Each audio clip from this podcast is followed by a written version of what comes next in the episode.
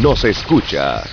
www.omegastereo.com La mejor franja informativa matutina inicia a partir de este momento con un análisis completo del acontecer nacional e internacional. Noticiero Omega Estéreo.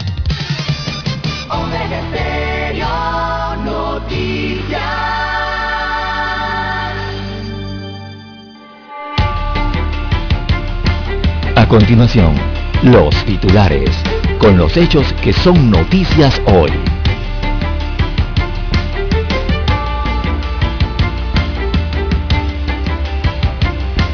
Panamá pide a la Unión Europea un apoyo claro para que el país sea excluido de las listas grises. Funcionarios de alta jerarquía estarían obligados a rendir declaración jurada cada año. Coalición Vamos aglutina ya casi 300 precandidatos de libre postulación a puestos de elección popular. Panamá registra una nueva muerte por COVID-19 y los casos siguen en aumento. PRD realiza 16 congresillos de áreas de organización rumbo al décimo primer Congreso Nacional Ordinario del 15 de mayo.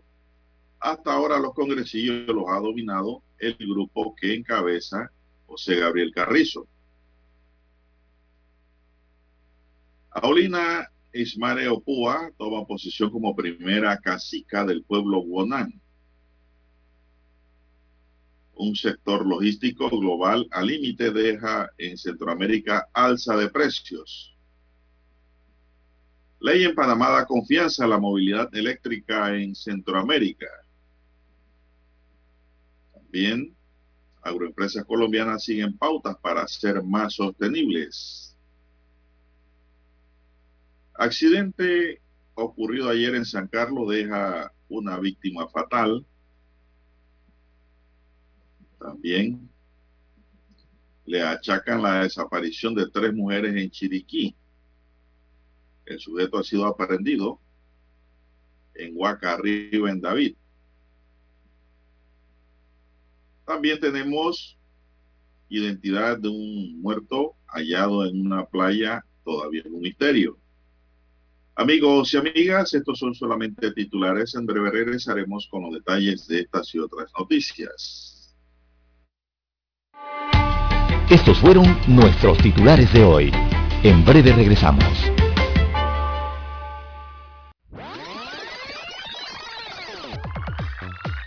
Omega Stereo tiene una nueva app. Descárgala en Play Store y App Store totalmente gratis. Escucha Omega Stereo las 24 horas donde estés con nuestra nueva app.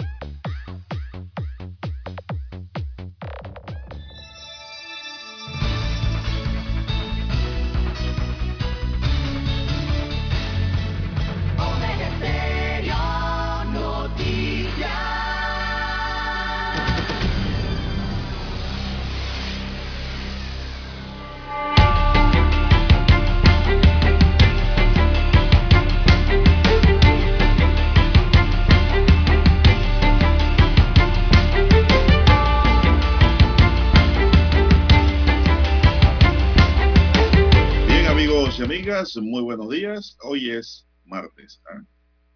primer día laborable de la semana, martes 3 de mayo del año 2022. En el tablero de controles está don Daniel Araúz Pinto. En la mesa informativa le saludamos. César Lara. Y Juan de Dios Hernández Sanjur para presentarle las noticias, los análisis de lo que pasa en Panamá y el mundo. En dos horas de información, iniciando la jornada como todos los días, con fe y devoción, agradeciendo a Dios Todopoderoso por esa oportunidad que nos da de poder compartir una nueva mañana y de esa forma llegar hacia sus hogares, acompañarles en sus lugares de trabajo, en su vehículo, donde quiera que usted se encuentre a esta hora de la madrugada. Gracias por esperarnos, gracias por estar siempre con nosotros. Pedimos para todos salud, divino tesoro, seguridad y protección, sabiduría y mucha fe. Cuatro elementos esenciales para todos para un mejor vivir. Me pueden contactar a mi línea directa de WhatsApp que es el doble seis catorce catorce cuarenta y cinco. Ahí me pueden escribir al doble seis catorce catorce cuarenta y cinco. César Lara está en redes sociales. ¿Cuál es su cuenta, don César? Bien, estamos en las redes sociales en arroba César Lara R, arroba César Lara es mi cuenta en la red social Twitter. Allí puede enviar sus mensajes, sus comentarios, denuncias, fotodenuncias, video denuncias también, el reporte del tráfico temprano por la mañana, recuerde esos incidentes o ya los accidentes, todo lo que ocurre en la vía. Usted lo puede enviar allí que le sirve de información al resto de los conductores. Muy buenos días, don Daniel, a usted, don Juan de Dios, todos los amigos oyentes en comarcas, en provincias, en el área marítima donde llegan las dos señales de Omega Estéreo. También los que están en el nacional, los que ya nos sintonizan a nivel mundial a través de omegaestereo.com y también los que nos escuchan a través de la aplicación de Omega Stereo en su dispositivo móvil o celular. Si no la tiene, usted la puede descargar de su tienda favorita, ya sea Android o iOS, por nuestro nombre, Omega Stereo. ¿Cómo amanece para este mm, martes, don Juan de Dios? Muy bien, muy bien. Gracias. Espero que usted esté bien también, al igual que don Muy Dani, bien. que viene regresando de unas merecidísimas vacaciones. Así es, bienvenido. Bien, vamos a iniciar de inmediato con las noticias para hoy. Panamá reportó una nueva defunción por COVID-19 en las últimas 24 horas, según informó el Departamento de Epidemiología del Ministerio de Salud, para un acumulado de 8.185 fallecidos y una letalidad sostenida de 1.5, 1.1%.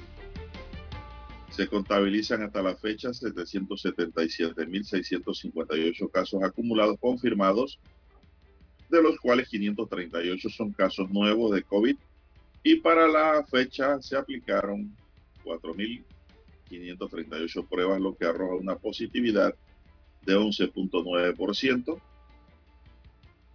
Según el Ministerio de Salud, los corregimientos que siguen marcando la mayoría de los casos son San Francisco, Rufín Alfaro, mi pueblo, Juan Díaz y Chitré, don César. Los recuperados ascienden a 763.170 con 478 nuevos recuperados, mientras que 6.303 son los casos activos en todo el país, de los cuales 6.203 están en aislamiento domiciliario y 100 hospitalizados. Los que están en aislamiento se dividen en 6.181 en casa y 22 en hoteles. 88 son los hospitalizados en sala y 12 entran a la unidad de cuidados intensivos. No sé si tienen algo adicional, don César, a este tema. Siendo Juan de Dios, eh, bueno, sigue el aumento entonces de cifra de casos de COVID-19. Se reporta esa defunción, 538 nuevos contagios, pero a pesar de que sean 538, don Juan de Dios, la positividad durante el fin de semana, eh, si lo vemos desde el viernes hasta hoy, ha estado alta, don Juan de Dios, ha estado más del 10% la positividad de forma general durante estos tres últimos días. Eh, así que el llamado, perdón, es a la comunidad, entonces a mantener las medidas de bioseguridad. Bueno, el programa ampliado de inmunización informó que a la fecha se han aplicado 8.600.442 dosis de vacunas contra la COVID-19. De ellas, mucha atención, 3.464.841 primera dosis. Señores, vayan por su segunda dosis, que la cosa va aumentando. Hay 3.5 millones que nada más tienen una dosis, don César. Eh, dice aquí 3.075.854 segunda dosis y 11.026 tercera dosis. 1.297 una cuarta, dice pacientes crónicos y 1.523.355 dosis de refuerzo, es decir, la tercera, 1.5 millones. Y dice aquí 1.069 con refuerzo 2. O sea que ya esto viene siendo como cuarta dosis, don César. Mientras que en la población pediátrica, los niños de 5 a 11 años se le han aplicado 401.883 dosis.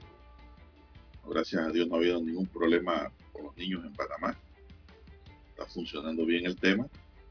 A partir de este martes 3 de mayo se retoma la vacunación a nivel nacional en todos los puntos fijos, centros de salud y policlínicas. A partir de hoy, los centros isopados mientras que a partir de este martes, desde las 7 de la mañana, estarán activos los centros isopados ubicados en los estadios Roscarú y Emilio Rollo en Juan Díaz y el Megamall en Tocumen, don César. Así es, don Juan de Dios. Hay que estar pendiente, don Juan de Dios, y estar alerta sobre todo.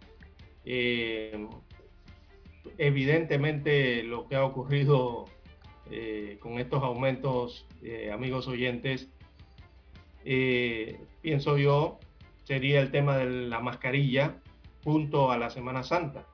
Relajamiento. trajo esa especie de relajamiento, ¿no? y hay que estar vigilantes frente a ese tema, sobre todo la mascarilla, don Juan de Dios. Así es. Bueno, don César, esto, usted ayer me envió una información muy interesante, es que los casos de COVID en las escuelas no los están reportando como debe ser, ¿verdad? Así es, durante el fin de semana. Ya lo habíamos anunciado en, día, en semanas anteriores. Bueno, el epidemiólogo y director de la región metropolitana de salud, Ismael Israel Cedeño, solicitó a las autoridades de las escuelas que reporten los casos de COVID-19 en los centros de salud, a la Dirección Regional Metropolitana también que corresponda. Dice la nota que varios colegios oficiales y particulares están cumpliendo adecuadamente las normas de bioseguridad y otros no. No están notificando los casos o cuando tienen personas contagiadas, no avisan. El Ministerio de Educación plantea que las primeras ocho semanas de clases se han dado 400 casos de COVID-19 pero ellos saben bien que muchas escuelas no están reportando sus casos, don César. Así es, eh, en las últimas semanas eh, es evidente, se han tenido al menos eh, tres eventos en los colegios, según el Ministerio de Salud, los cuales no han sido reportados por los comités COVID-19 a los centros educativos y que deben ser notificados también a los centros de salud o a la, o a la dirección general, no, esta sería la dirección regional eh, correspondientes del Ministerio de Salud y también del Ministerio de Educación. Así que eh, Cedeño eh, recomendó además a la comunidad educativa del sector público y también a la comunidad educativa del sector privado que mantengan activos sus comités con los protocolos de bioseguridad, eh, también a que notifiquen los casos, que la Autoridad Regional de Salud ejecute las acciones preventivas y se eviten así los brotes dentro de los centros educativos. De acuerdo con las estadísticas del Departamento Nacional de Epidemiología del MINSA, esta semana eh, epidemiológica, la que concluyó, se reportaron 4.934 casos de, de la COVID-19, lo que equivale a un promedio de 705 casos por día. Se trata de un incremento del 71% si se toma en cuenta que la semana pasada, la del 17 al 23 de abril, hubo 413 contagios cada día.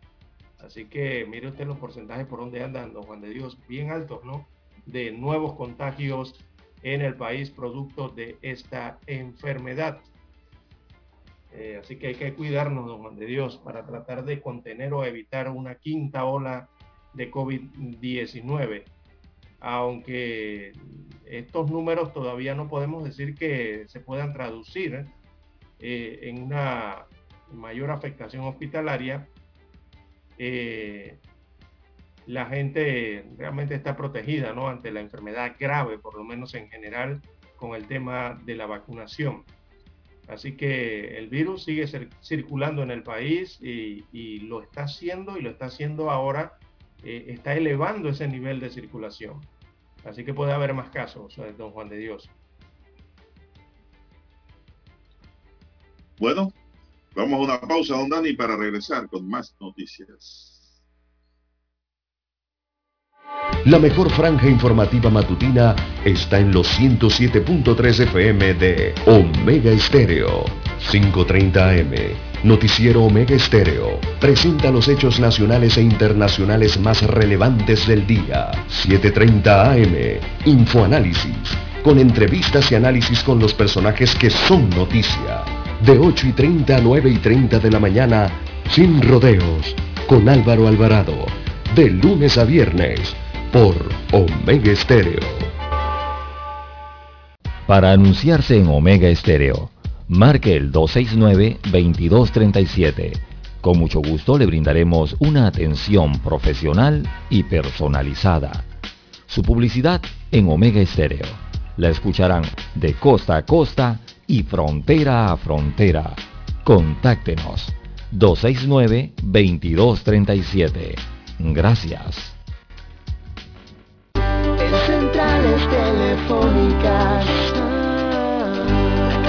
Del teléfono es tu mejor opción.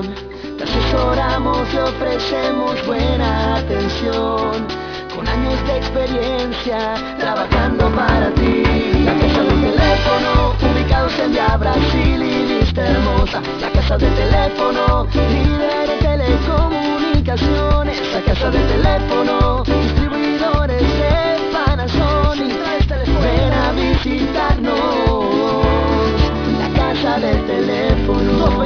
229-0465. lsdtcorp.com. Distribuidor autorizado Panasonic.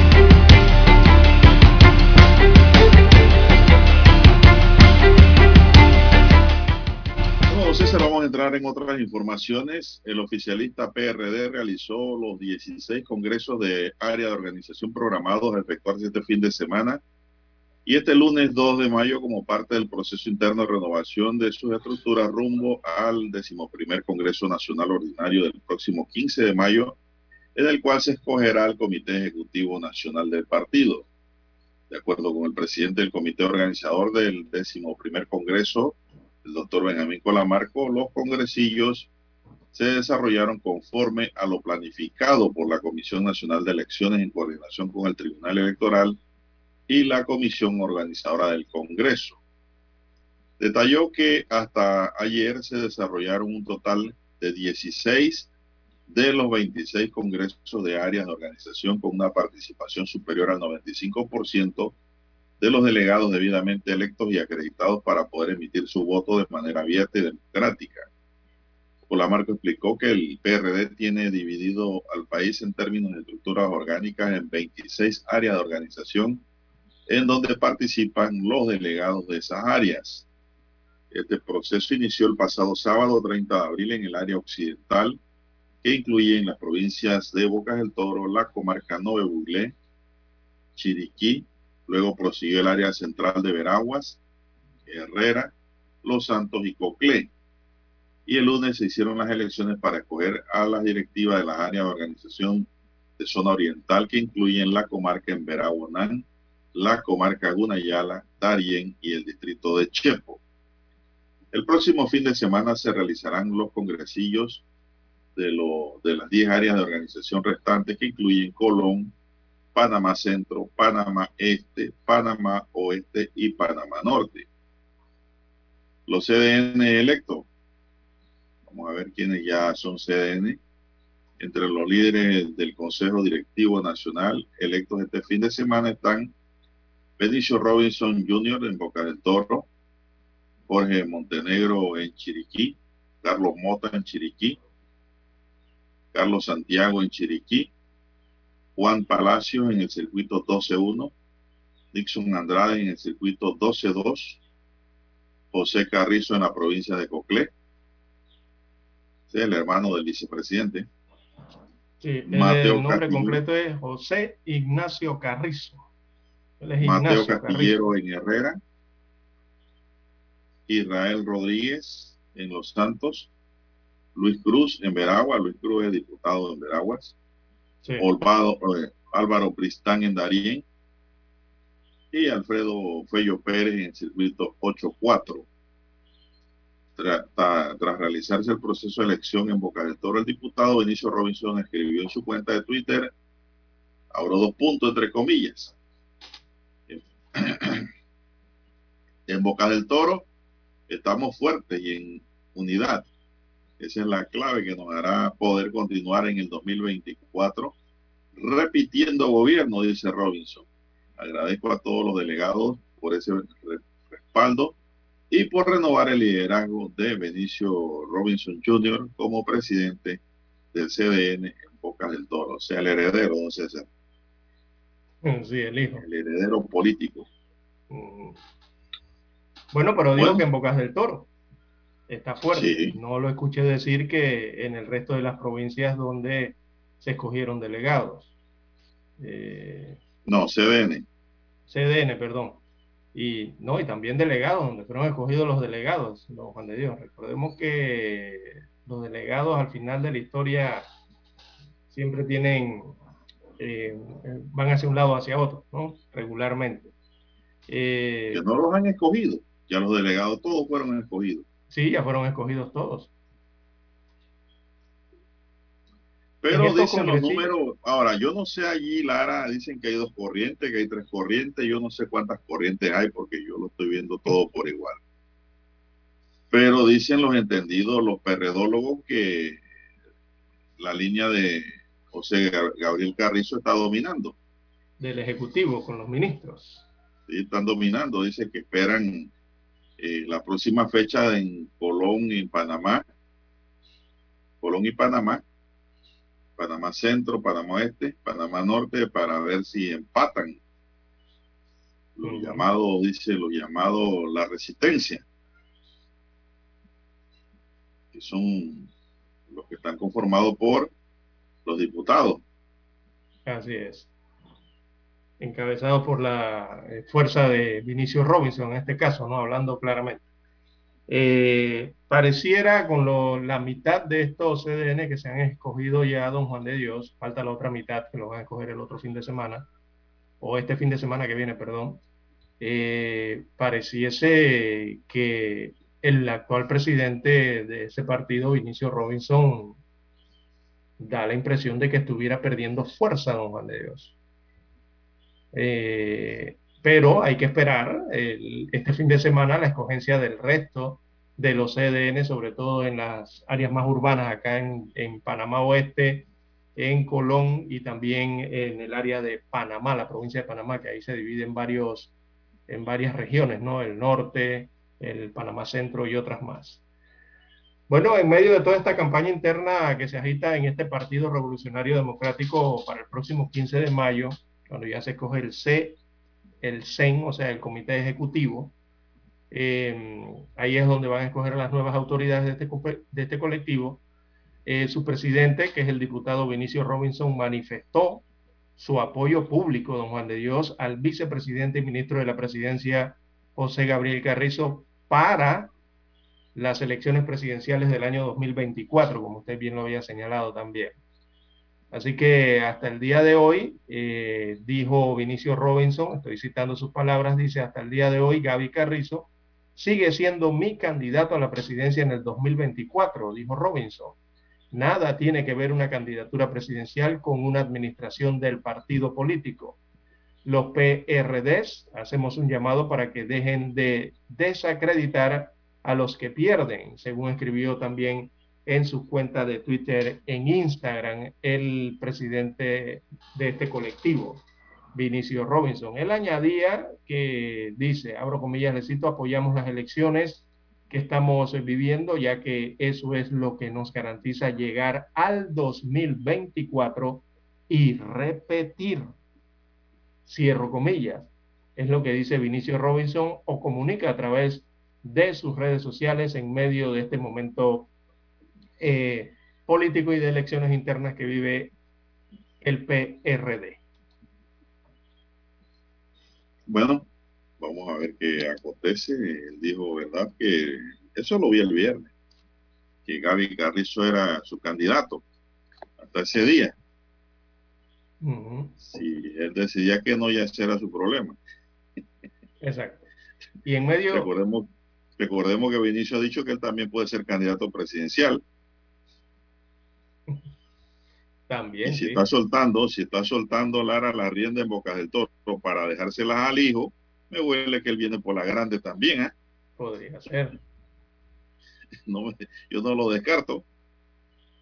Así es. Recordemos que en estos congresillos eh, de los partidos, sobre todo este PRD, allí uno puede eh, descifrar básicamente las inclinaciones de los delegados que ya fueron electos, ¿no? Eh, el pasado 30 de abril. Así que esto viene siendo como un, un reflector, ¿no? Eh, que te dan eh, estas reuniones de congresillos de por dónde va la liebre, don Juan de Dios. Bueno. Así que hay que esperar el resto de los congresillos para Mire que yo, yo, yo, los nombres. Pero en realidad, Lara, lo que escogen el, los CDN no son los que van a escoger el CEN. No, son los delegados. Eso nada más nos, nos, da una luz de que por dónde va la liebre, pero el problema sí, pero es que para esa liebre se brinca. Sí, pero para escoger al CDN, para escoger a esa persona que usted nombró, esas 10 personas que nombraron, eh, tienen que votar los delegados. Y ya más o menos usted sabe de acuerdo a la votación por dónde es la tendencia. Si es por la de Bueno, a mí no Robinson me convence mucho. o es por la del Ejecutivo. A mí no me O es convence por mucho la de, la de Pedro Miguel González, que dicen que es otra, otra corriente. Ahí hay mucho matraqueo. Ahí hay mucho matraqueo, realmente. Eh, los consejos directivos es una cosa y el CEN es otra cosa. Así que a mí no, yo- no, a mí no me da mucha, muchas luces, No, bueno, hay que esperar entonces la votación de porque sí. ahí se Eh, produce eh. un matraqueo increíble, don César. Eso es increíble, usted viera. Cuando, pues, pues, ese es el partido más grande y mejor organizado, ¿no? Eso no se puede negar. Pero ahí se da un matraqueo increíble, don César. Ahí se entran a maletinazos uno con otro. Y bueno, algunos salen con los ojos hinchados de los golpes, otros con los bolsillos hinchados de tanto soplarlo. Y en fin, así son las cosas allí. Sí, pero es que tú lo Bien, escuchas. don ¿no? César, vamos a la pausa, vamos a escuchar nuestro himno nacional.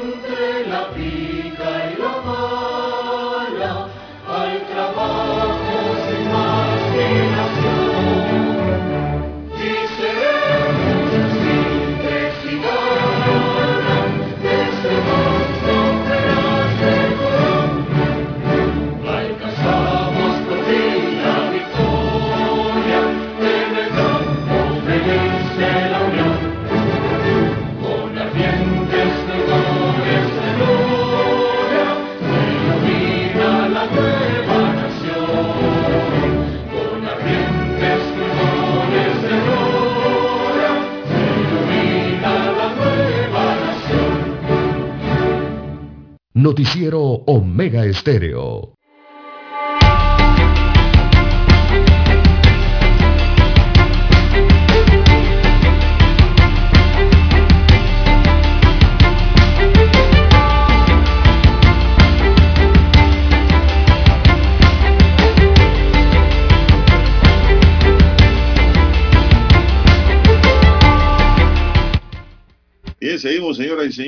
Bueno, me dice un oyente aquí eh, que el tema del COVID eh, no solo es en las escuelas que no lo reportan, sino que en las instituciones de gobierno también dicen que el que detectan con COVID lo mandan para la casa y el que está alrededor, que ha tenido contacto, se queda ahí mismo trabajando, dice el oyente, que es funcionario también. A lo que Dios diga. Bueno, la verdad es que viene la quinta ola viene la quinta ola y eso es innegable e imparable. Lo que tenemos es que tomar las medidas de control necesarias ante esa situación.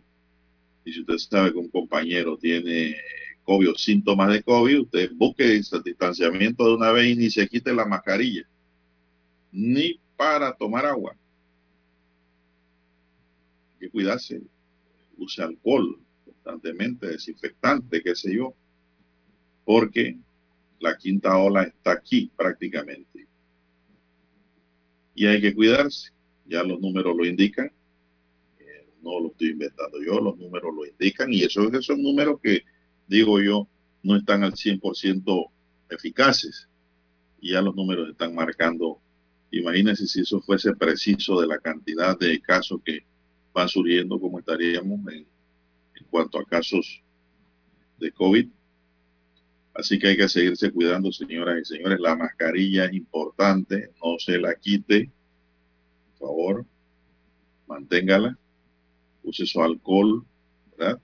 Lávese las manos constantemente. Báñese cuando llegue a la calle de una vez. Báñese de todas maneras.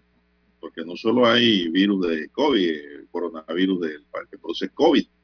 También está el corona que produce la gripe, la influenza hay que vacunarse contra la influenza también. ¿eh? Así está disponible. Para esas gripes, esos resfriados. Dice un otro oyente que me escribe aquí al doble seis catorce catorce cuarenta y cinco. Dice, no, Juan de Dios, en todos los partidos, en todas esas actividades partidarias hay matraqueo. Ah, sí, claro. Pero una cosa es el matraqueo hablando y, y proponiendo, pero un matracazo perrediano es diferente. allí, allí los matracazos no, no son, te lo digo porque los he visto de cerquita, cómo trabajan. ¿no? Eh, muchos delegados quieren ser delegados Lara para conseguir oportunidades, ¿no?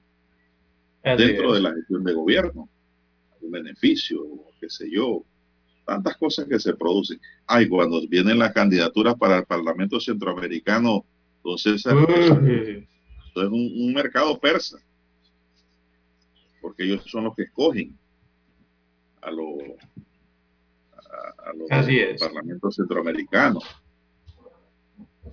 Bien, son las seis, siete minutos, señoras y señores, en su noticiero Omega Estéreo, el primero con las últimas. Bueno, el proceso iniciado por la coalición Vamos para aglutinar un grupo un gran número de aspirantes a diversos cargos de elección popular para las elecciones de 2024 sigue fortaleciéndose.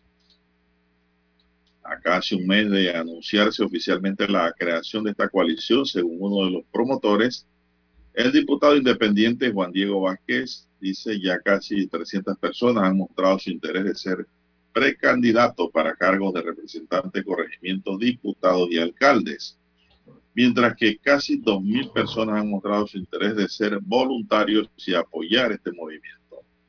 Ha habido una buena acogida. Creo que el reto será seguir aglutinando a las fuerzas políticas honestas del país y capacitar bien a nuestros candidatos. El reto es mantener la organización y la fuerza frente al inicio de la recolección de firmas, sostuvo Vázquez. Los aspirantes a puestos de elección popular por la libre postulación deberá iniciar en junio próximo el proceso de recolección de firmas, por lo que los interesados comienzan ya a afinar sus propuestas para conseguir el respaldo de sus seguidores. Al respecto, Vázquez manifestó que están revisando la reglamentación sobre este proceso para hacerlo lo más justo posible. Aunque la cantidad de personas que han mostrado interés de ser aspirantes a un puesto de elección popular para el diputado Vázquez muy positiva, indicó que aspiran es a calidad más que sobre cantidad. Eso es bueno, más candidatos, más democracia, afirmó. Así que pues mucha gente quiere ser, César, candidato independiente. Yo diría de libre postulación. Sí, el término correcto, libre postulación. Que, no es fácil, ¿ah?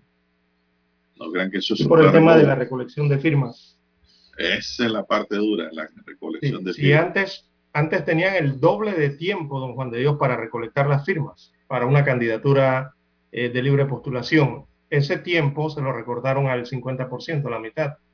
Ahora, el que, ahora tienen que recoger la misma cantidad de firmas, pero en menor tiempo, don Juan de Dios, según las últimas modificaciones que se introdujeron al código electoral. Así que es más difícil aún, ¿no? Se la, se la ponen, ¿no? Se la ponen más difícil a los candidatos a libre postulación.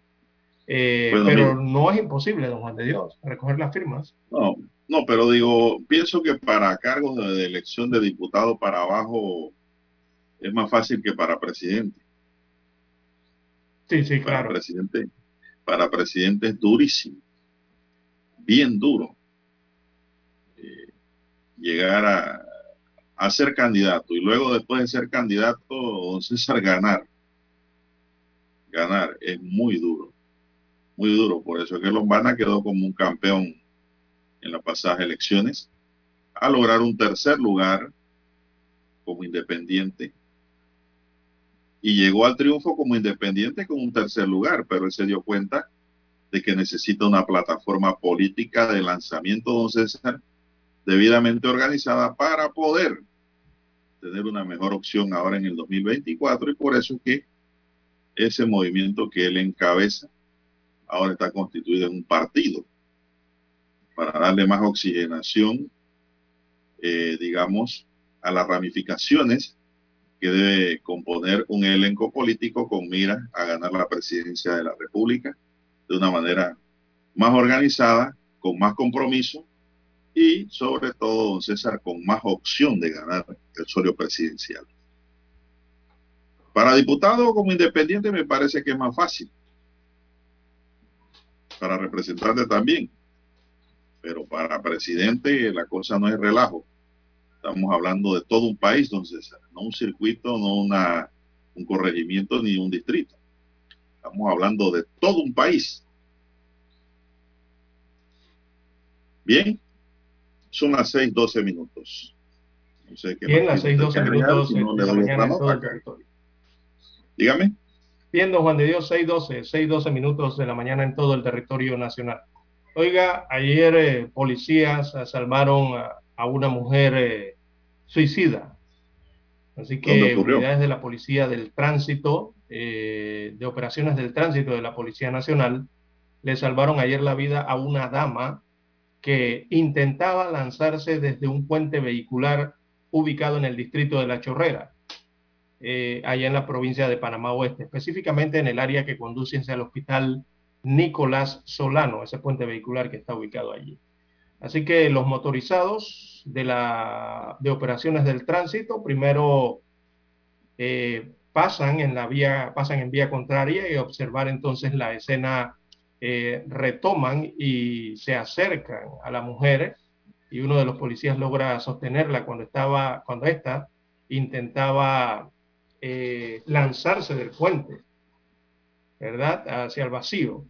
Así que este hecho se registró ayer en la provincia de Panamá Oeste. No hubo, no hubo entonces eh, víctimas que lamentar en este hecho eh, cuando entonces fue sujetada esta mujer que intentaba lanzarse de este puente. Bueno, vamos a hacer una pequeña pausa, dice Daniel, y volvemos.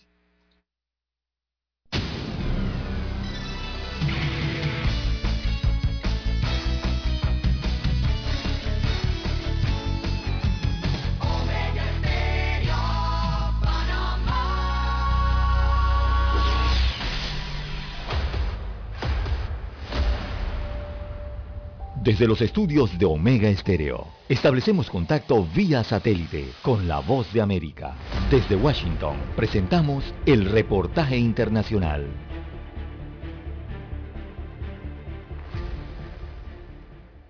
Se reanudó el proceso de evacuación de civiles de la ciudad portuaria de Mariupol al sureste de Ucrania y devastada por la ocupación rusa. Sin embargo, se registraron complicaciones y retrasos en el operativo de salida de quienes continúan refugiados en la planta metalúrgica de Azovstal, donde las autoridades locales aseguran que cientos de civiles, entre ellos 20 niños, continúan atrapados en la fábrica en condiciones infrahumanas, sin acceso a agua, alimentos, electricidad ni medicamentos. Hasta ahora no han trascendido los motivos que estarían provocando este retraso y mientras pasan las horas los ciudadanos continúan esperando su evacuación que estaba prevista para las 7 de la mañana hora local en Ucrania. Paralelamente, quienes sí pudieron ser rescatados de la siderúrgica el domingo se dirigen hoy a la región de Zaporilla, a unos 200 kilómetros de Mariupol y donde profesionales y equipos de emergencia aguardan su llegada. A medida que pasan los días y la guerra se concentra en las regiones orientales del país, el gobierno estadounidense planea reabrir su embajada en Kiev a fines de este mes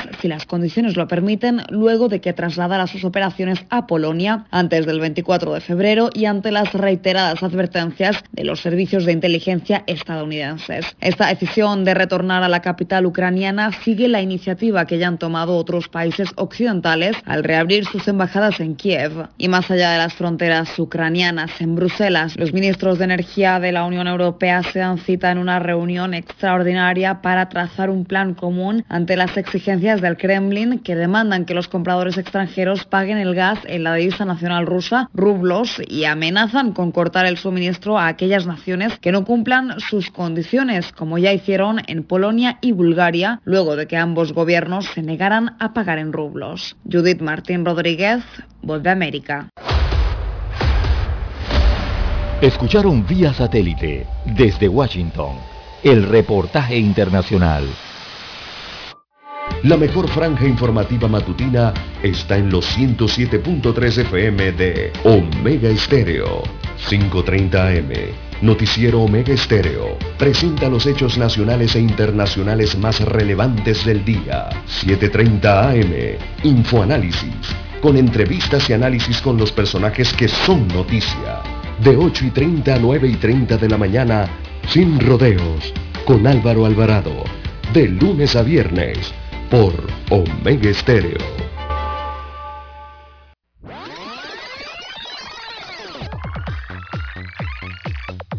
Omega Stereo tiene una nueva app. Descárgala en Play Store y App Store totalmente gratis. Escucha Omega Stereo las 24 horas donde estés con nuestra aplicación 100% renovada. Noticiero Omega Estéreo.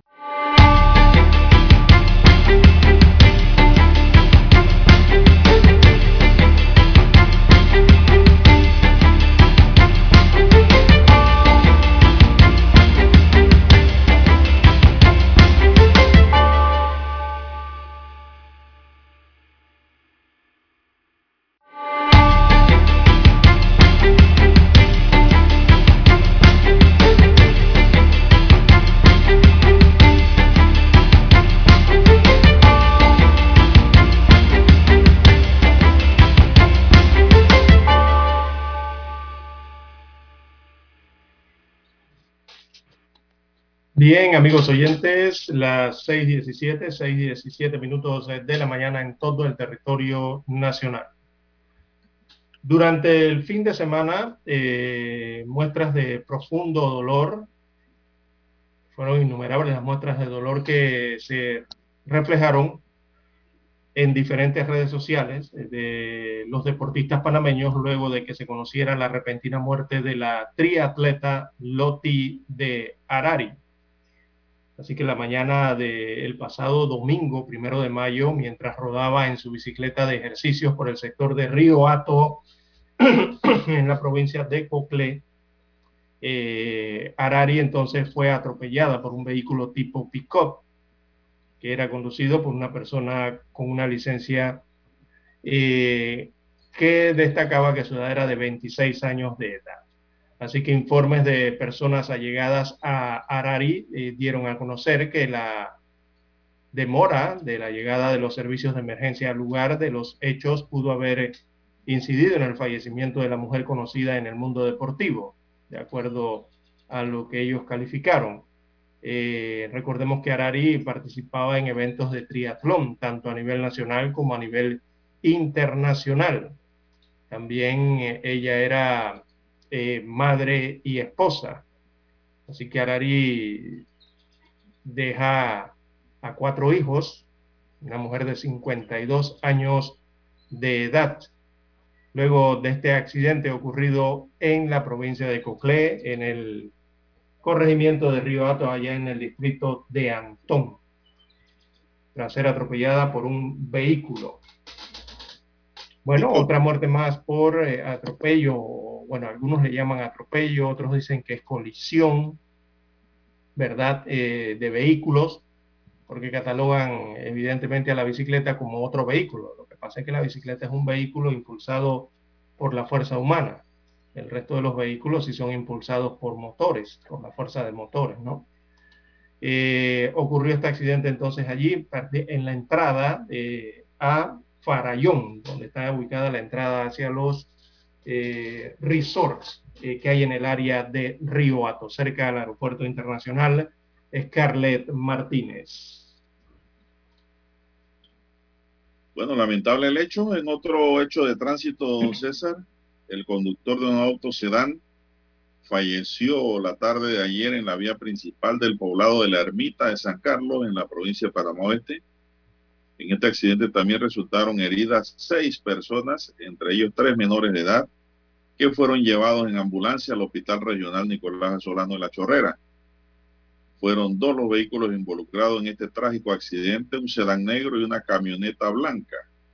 Según datos recabados por la policía, el conductor del sedán negro se dedicaba al transporte alternativo allí en la ermita, es decir, hacía viajes como si fuese don César de ruta. Y tenía, dicen algunos vecinos, la costumbre de conducir a velocidad. Sin embargo, las causas de este accidente son investigadas por peritos del Ministerio Público, quienes delindarán responsabilidades. Al lugar del accidente llegaron miembros de los bomberos de San Carlos y paramédicos del 911. Y pues deja esta colisión, don César, un fallecido. Esto ocurrió ayer en la tarde en San Carlos, en la ermita. En la ermita de San Carlos, sí es decir, allá adentro, poblado. Hay que manejar con mucho cuidado. Sí, así que, pues, Bien, también el Sistema Nacional de Protección Civil eh, durante estos días de asueto Don Juan de Dios, eh, principalmente los días en que se dieron eh, lluvias y aguaceros con tormentas en el país, en varias localidades del país. Bueno, el SENAPROC tuvo que colocar banderas rojas en varios ríos y varias playas a nivel nacional debido a que en, cierto, en varios puntos se dieron fuertes lluvias. Eh, específicamente también el día de ayer, lunes 12 de mayo. Así que se colocaron banderas rojas en varios ríos y playas a nivel nacional debido a estas fuertes lluvias que se han registrado durante las últimas horas. En, en la laguna de San Carlos, allá en Panamá Oeste, se procedió a colocar bandera roja para evitar el ingreso de los bañistas el día de ayer como medida de prevención. También se colocaron banderas rojas. Recordemos que la bandera roja es la prohibición de baño, ¿no? O, a bañarse en el lugar. Y se prohibió entonces el ingreso también de bañistas a la playa Torio por las lluvias moderadas y también la actividad eléctrica que se estaba registrando el día de ayer en algunos puntos de la República de Panamá, principalmente en la comarca Navabuglé, Colón Coclé, al sur de Veragua estuvo lloviendo también ayer, Chiriquí, Panamá Centro, la región de Azuero y Darién, donde hubo eh, aguaceros esporádicos. Así que la situación se presentó el día de ayer y las autoridades eh, llaman a cada vez que se registran estas fuertes lluvias, don Juan de Dios, a tomar las debidas medidas de precaución. Bueno, así es. Bueno, don César, y usted estaba hablando de la actividad pues lluviosa y los informes que envía el SINAPRO.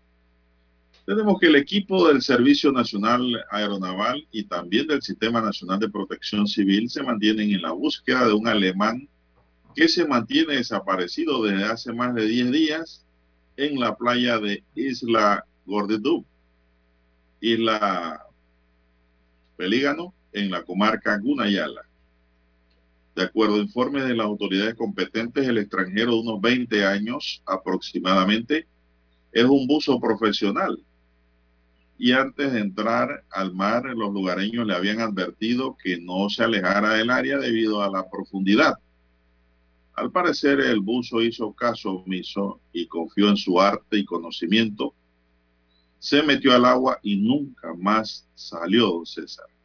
El dueño de la cabaña donde se hospedaba el joven alemán, al darse cuenta de la situación, alertaron a las autoridades de seguridad que iniciaron la búsqueda de inmediato.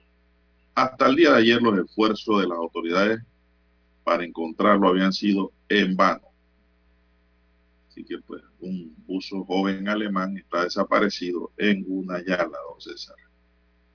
Así es, y bueno, eh, varias situaciones bueno. se han presentado con el, eh, eh, con el clima y también... Cuando usted le advierten algo, usted haga caso. Sí, muchos desaparecidos. En Colón también se desapareció. Están advirtiendo a la gente que sabe y conoce el área, oiga, o desafíe. Pero bueno, así el ser humano es así. Le gustan los desafíos y más a los buzos. No se ahogó cualquier persona, se ahogó un buzo, César. Que tiene conocimiento de profundidades, tiene capacidad de respiración que no tenemos ni usted ni yo bajo el agua, pero se metió en la parte profunda y no salió. Lamentable. Son las 6:26 minutos, señoras y señores. El problema, ¿sabe cuál es, don César? Al bucear. Y usted puede meter la mano o la pierna en medio de una roca y quedar atrapado. Uh -huh. ¿Cómo sale de ahí usted? O se mete por un hoyo, un orificio. Y después, ¿cómo sale de allí si eso está oscuro? Por más lámpara que usted tenga en la frente para iluminar, si no, no, encuentra la salida, se queda abajo. Esos son los peligros que tienen los buzos eh, cuando se dedican a actividades, pues, digamos nosotros, recreativas.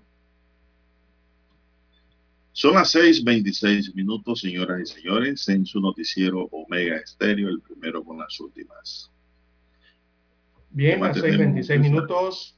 Eh, un hombre, don Juan de Dios, eh, solo un hombre, es vinculado entonces a la desaparición de tres mujeres en la provincia de Chiriquí.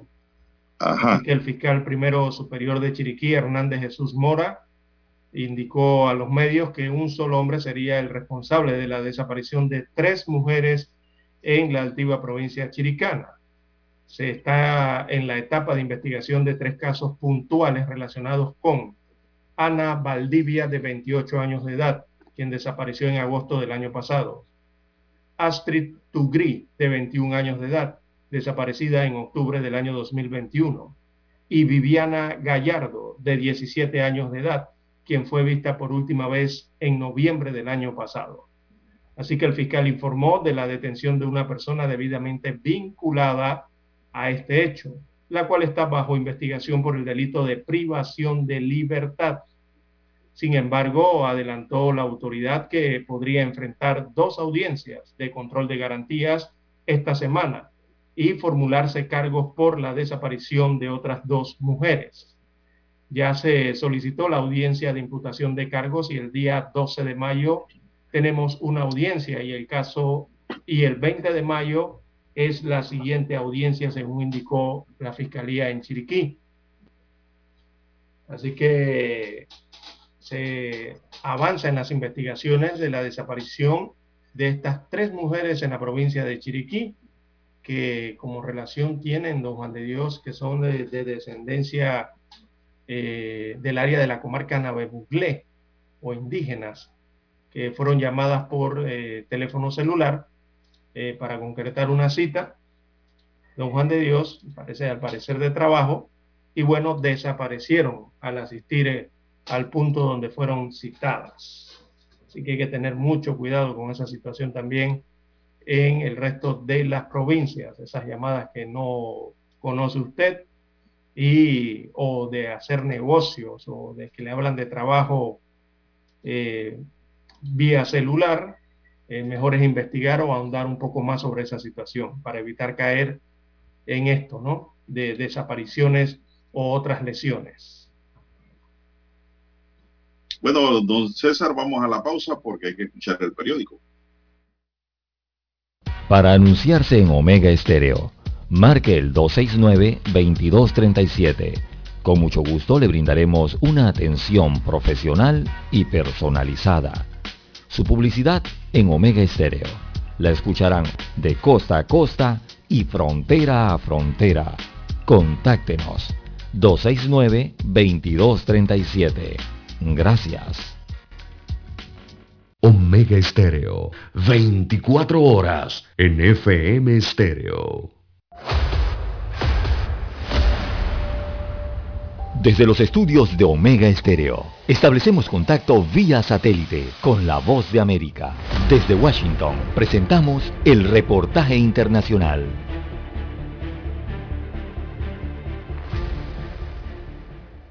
La Reserva Federal de los Estados Unidos, la Fed, el equivalente al Banco Central, anticipa que durante los próximos meses podría verse una fuerte reducción en la compra de vivienda en el país a medida que aumentan las tasas de interés, una medida adoptada por el gobierno del presidente Biden para reducir la inflación más alta de los últimos 40 años.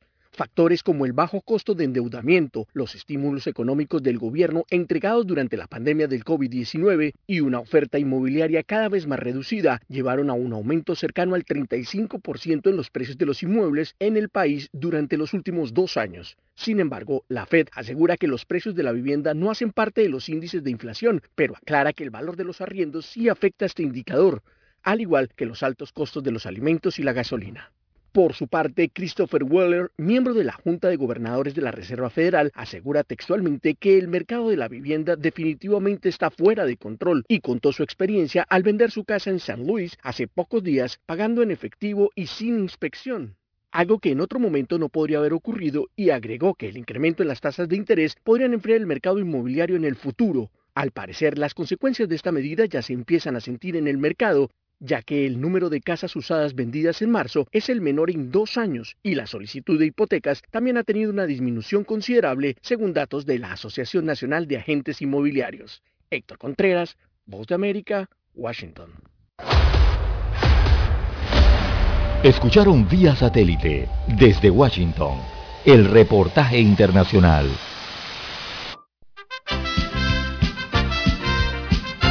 Infoanálisis de lunes a viernes, de 7 y 30 a 8 y 30 de la mañana por los 107.3 FM de Omega Estéreo. Con Guillermo Antonio Adames, Rubén Darío Murgas, Camila Adames Arias y Milton Enríquez. Infoanálisis, el programa para gente inteligente como usted.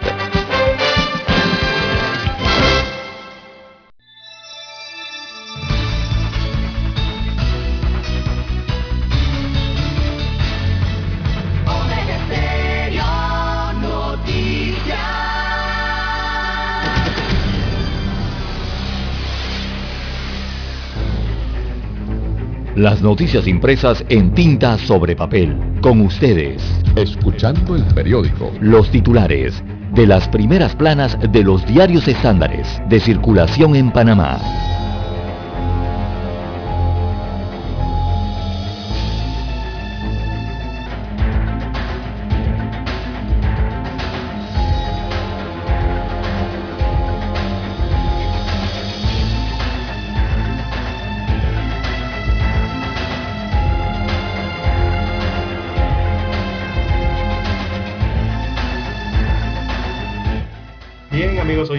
Diario La Prensa titula para hoy Impacto de la invasión a Ucrania, eje central del encuentro entre cancilleres en Panamá.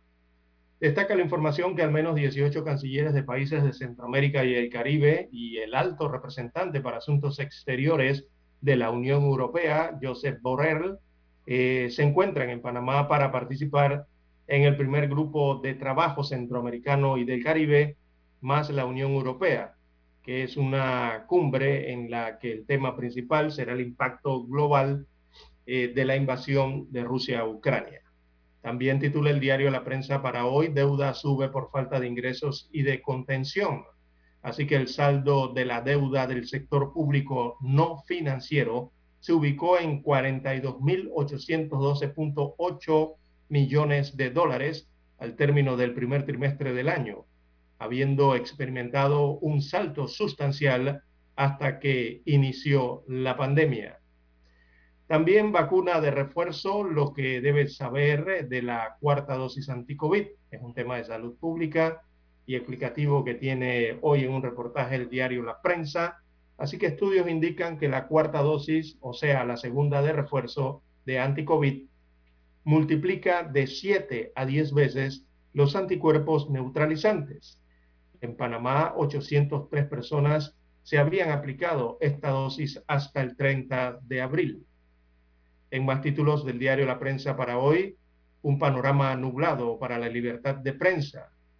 Así que en Panamá la situación de la libertad de prensa no es causa de celebración por la permanente amenaza contra periodistas y medios independientes que a su vez se enfrentan con prácticas y políticas de información por parte del Estado que propicia la opacidad sobre el uso de los fondos públicos y alimentan la impunidad de los actos de corrupción de gran escala. Destaca hoy un análisis profundo que tiene la firma de Rodrigo Noriega en un artículo publicado en el diario La Prensa.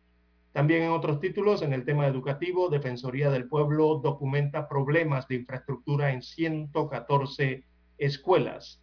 Así que el documento entregado en abril pasado a las autoridades del Meduca y también a representantes de gremios docentes precisa que siguen dándose problemas de infraestructura eh, en varias escuelas eh, del país, específicamente como la falta de construcción de aulas de clases, comedores, laboratorios y cercas perimetrales, eh, según destaca el reporte de la Defensoría del Pueblo.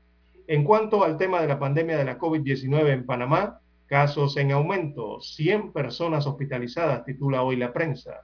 Así que la última semana epidemiológica, esa que va del 24 al 30 de abril, se reportaron 4.934 casos de la enfermedad, lo que representa 2.042 casos más que la semana anterior, la del 17 al 23 de abril, cuando se contabilizaron 2.982.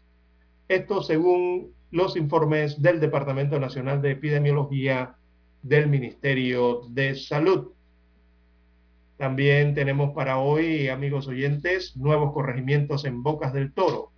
El MEF le dejará la responsabilidad financiera al próximo gobierno, destaca una nota.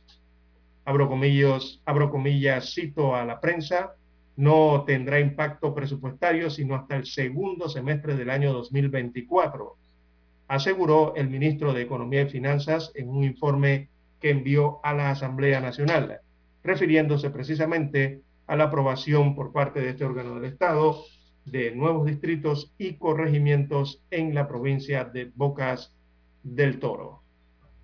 Bien, amigos oyentes, eh, estos son los principales titulares que muestra en plana, en su portada principal, el diario La Prensa para la mañana de hoy. Pasamos ahora a la lectura de los principales titulares que tiene en su portada el diario La Estrella de Panamá. Así es, la estrella, la decana nos dice para hoy, Panamá pide a la Unión Europea un apoyo claro para que el país sea excluido de las listas grises. Panamá pidió apoyo a la Unión Europea de manera clara en los esfuerzos que hace el país para salir de las listas discriminatorias. Me preocupa que la poca visibilidad robe de referencias a las jóvenes. Se conversó con la CEO de Leaks Europa sobre la importancia de la visibilización de las mujeres en medio de los espacios empresariales, así como su experiencia en el ramo. El deporte paraolímpico busca su reconocimiento en Panamá. Una de las actividades que ha mantenido ese ritmo es el deporte paraolímpico. Así es, o paralímpico, o adaptado, que ha proseguido sus competiciones en busca de sus mejores representantes. El sobrepeso es la principal comorbilidad asociada comorbilidad, ¿cómo es? Para ver, para ver, dice, el sobrepeso la principal comorbilidad, comorbilidad asociada al asma para los expertos, los niños y adultos con un peso corporal elevado tienen mayor riesgo de desarrollar asma que aquellos con un peso normal. En Panamá hay una prevalencia del 10% de personas que viven con asma. Funcionarios de alta jerarquía estarían obligados a rendir de declaración jurada cada año. Coalición Vamos aglutina ya casi 300 precandidatos de libre postulación a puestos de elección popular. Panamá registra una nueva muerte por COVID-19. Se detectan 538 nuevos contagios. PRD realiza 16 congresillos de áreas de organización rumbo al decimoprimer Congreso Nacional Ordinario del 15 de mayo. Aulina Ismare Opoa toma posesión como primera cacica del pueblo Bonán. También tenemos que Unión Europea no puede sacar a Panamá de las listas si no lo hace el GAFI, dice Borrell. El sector logístico global al límite deja en Centroamérica alza de precios. Economía chilena crece 7,2% en marzo, impulsada por aumento de actividades de servicio. Ley en Panamá da confianza a movilidad eléctrica en Centroamérica. Y también la estrella nos dice que agroempresas colombianas siguen pautas para ser más sostenibles. El periodismo bajo el acoso del gran hermano, entre comillas, Malí rompe el tratado de cooperación con Francia en materia de defensa. Cientos de personas huyen de los barrios por la violencia de bandas en Haití. Miedo a la repetición marca recuerdo de la masacre de Bojayá 20 años después. En otros titulares, pues para hoy la prensa nos habla de lo que habla Luisa García. Me preocupa que la poca visibilidad robe de referencias a las jóvenes. Y también tenemos las columnas del diario Estrella de Panamá, Vamos a ver, Guillermo Acoches dice quién es el dueño del canal de Panamá. Nel Barreyes dice primero de mayo, 136 años de la gesta de Chicago. Marcos Castillo Pérez dice leyes al servicio de delincuentes. René Quevedo dice en su columna generar empleos formales será un reto. Y Guillermo Antonio Adames dice no hay negociación sobre la libertad de expresión. Amigos y amigas, estos son los titulares del diario La Estrella de Panamá, correspondientes a la fecha. Vamos a una pequeña pausa, don Daniel, y volvemos en breve. Hasta aquí, escuchando el periódico. Las noticias de primera plana, impresas en tinta sobre papel.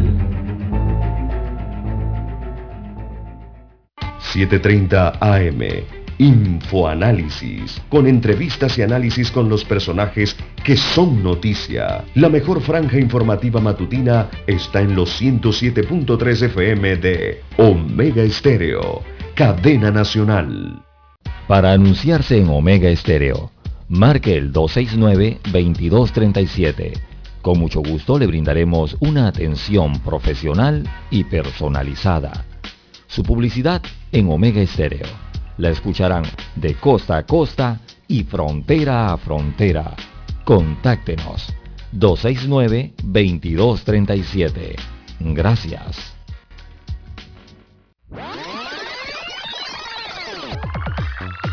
Omega Stereo tiene una nueva app. Descárgala en Play Store y App Store totalmente gratis. Escucha Omega Stereo las 24 horas donde estés con nuestra nueva app.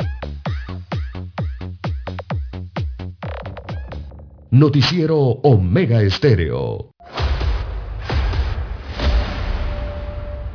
Desde los estudios de Omega Estéreo, establecemos contacto vía satélite con la voz de América. Desde Washington, presentamos el reportaje internacional.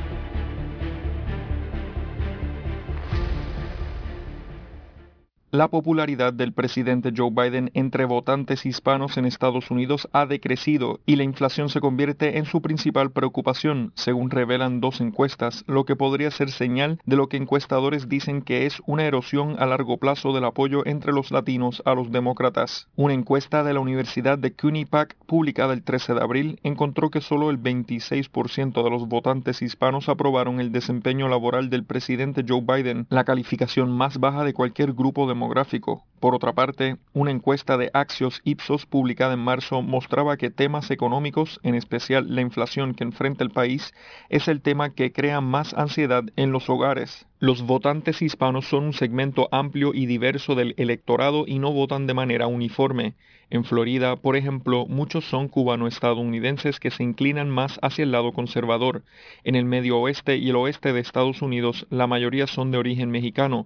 Tradicionalmente tienen la tendencia a votar por los demócratas y viven en estados indecisos, ahora incluido Arizona. Precisamente en ese estado es donde el senador estadounidense demócrata Mark Kelly se enfrenta a una dura reelección, donde el presidente Biden ganó en 2020 por poco más de 10.000 votos y Kelly por solo 2,4 puntos porcentuales.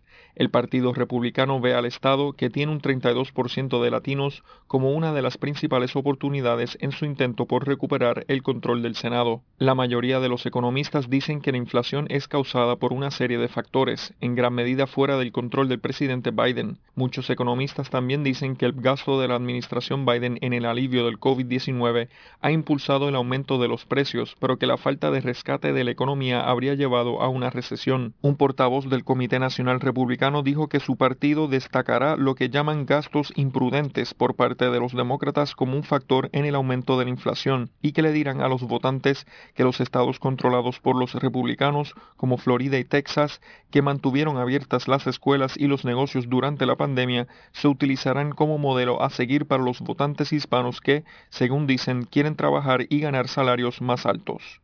John F. Burnett, Voz de América, Washington.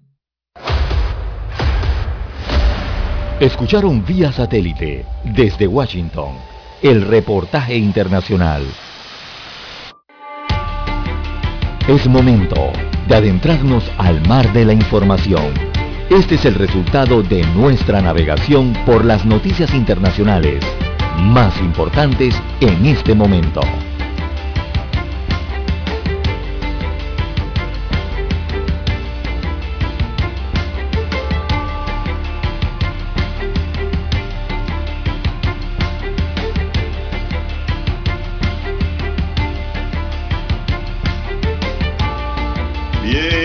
Bien, Dani, bien, Dani. Vamos rápido, Dani. Seguimos con las noticias internacionales. Don Dani, ¿qué tienes allí, don César? Bien, a nivel internacional de relieve, eh, bueno, el Papa Francisco sufre un desgarro de ligamentos. Esto en su rodilla derecha y deberá someterse a infiltraciones, según se ha informado desde la Santa Sede, donde explican que el sumo pontífice eh, que se tendrá que someter entonces a infiltraciones para superar el dolor de rodilla que le está impidiendo caminar y realizar algunas de sus actividades. Eh, esto lo publica el diario Corriere della Sera, el diario italiano de principal circulación. Así como repite estos días en cada acto, el Papa pidió perdón al director de Corriere della Sera, Luciano Fontana, por no eh, levantarse a saludarlo, pues los médicos le han dicho que tiene que estar sentado y explicó que ahora tendrá que someterse a infiltraciones para superar el dolor en la rodilla derecha que sufre ya desde hace varios meses esta rodilla. Así que según el diario milanés, el Papa sufre de un desgarro de ligamentos, me harán infiltraciones y ya veremos, reveló. Agregó que una vez los papas eh, solían ir con silla eh, gestatoria, ¿no? Ahora también se necesita un poco de dolor, humillación, señaló el Papa Francisco a los directivos del diario eh, de Milán.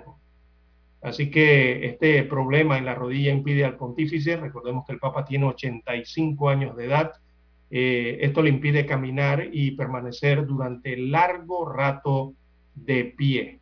Así que ha tenido que suspender algunos eh, de sus actos y parte de su agenda, entonces, para poder someterse a las pruebas médicas eh, y este problema lo obliga a no poder oficiar algunos ritos durante, no los ofició durante la pasada Semana Santa, según se informó desde el Vaticano, don Juan de Dios. Bien, don César, y tenemos también, mire usted esto, los latinos en Estados Unidos con piel más oscura están experimentando la discriminación de sus compañeros latinos y de los no latinos en casi la misma proporción, dice una nueva encuesta del Centro de Investigación Pew. El informe publicado ayer se basa en una encuesta realizada en marzo de 2021 entre una muestra seleccionada de, al azar de 3.375 adultos hispanos extraída de paneles originalmente reclutados mediante métodos probabilísticos.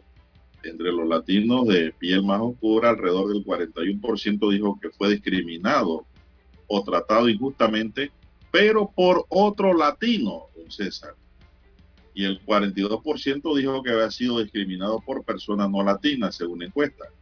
Los latinos de piel más oscura, o sea, la gente negra, dijeron que experimentaban discriminación, pero no tanto como los de piel oscura.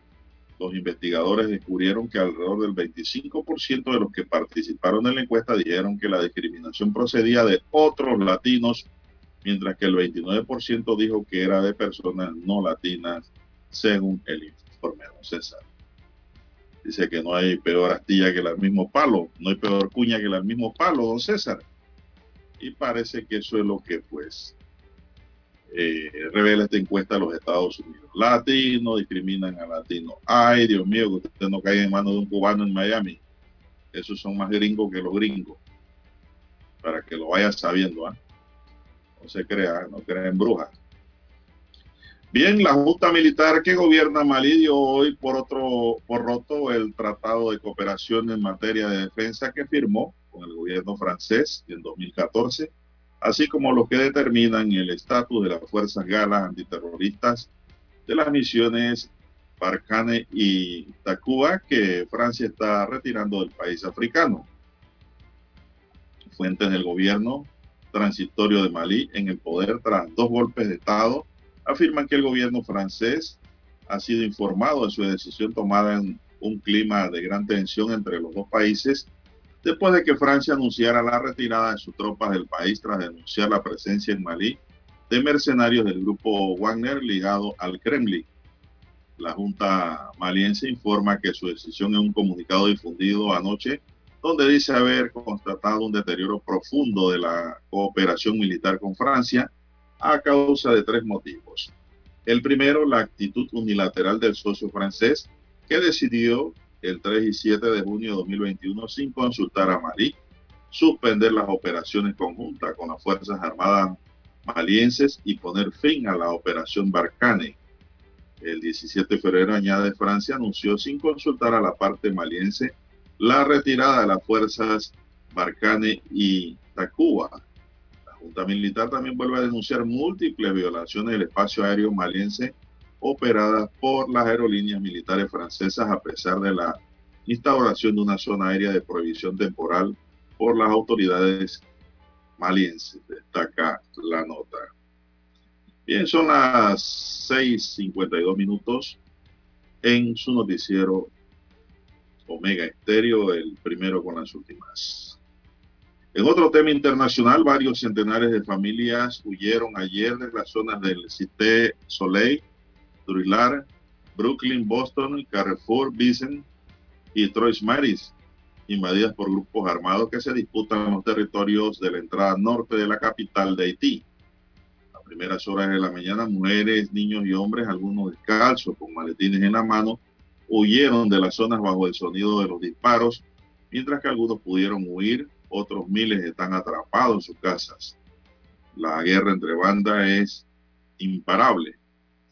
En estas diferentes zonas, las escuelas y los mercados públicos están paralizados, al igual que las actividades comerciales.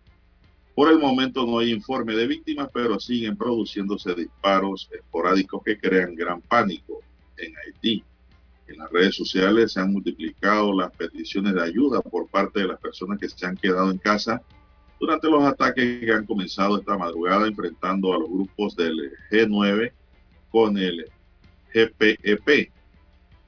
De norte a sur de, esta, de este a oeste, el área metropolitana de Puerto Príncipe está en manos de grupos armados que siembran el terror día y noche ante la mirada impotente de las autoridades. La semana pasada, cientos de familias abandonaron la zona limítrofe con Tabarré para refugiarse en escuelas y plazas públicas debido a la intensa guerra entre las bandas 400 Mawoso y Chen Mechan. Durante estos enfrentamientos, al menos 20 personas perdieron la vida, según el Departamento de Protección Civil haitiana. Bueno, donde no hay protección, no hay gobierno, no hay ley, es un país sin orden Haití en estos momentos. No sé hasta cuándo va existir este desorden, no hay autoridad porque las bandas se han tomado el control de los diversos barrios de Haití. Y todo después de la muerte del presidente, ¿no? No ha habido control en el país caribeño. Lamentable, ¿no? Bien, son las 6.55 minutos. Bueno, ya volviendo al plano nacional, tenemos que unas analizan un aumento de tarifa de transporte terrestre, ya lo saben, el tema de alza de tarifas de transporte terrestre hacia los puertos de Nigacandule, Divin, Barzugum, a la comarca Gunayala, es analizado por el comité que fue designado por la Asamblea General para discutir la propuesta que los transportistas cunas alegan que por el aumento de los costos de la gasolina es necesario evaluar el aumento de pasajes. Actualmente el pasaje es de 12 dólares desde la avenida Cuba, donde está el Centro de Control Vehicular del Congreso General, o viceversa, hasta donde están los puertos en Gunayala. Un equipo compuesto por representantes del Congreso, personal del Centro de Control Vehicular del Congreso, administrativo del Congreso y representantes del sector transportista, desde ayer se encuentran reunidos en la isla Gay Cordú, cabecera de la comarca Gunayala, evaluando el tema, mientras el máximo organismo hasta ahora mantiene su posición de no aumentar la tarifa que perjudica a los usuarios. Si se sube la tarifa, se perjudica a la población guna, sobre todo. El transporte público es uno de los sectores más perjudicados por el incremento del precio del combustible en el país.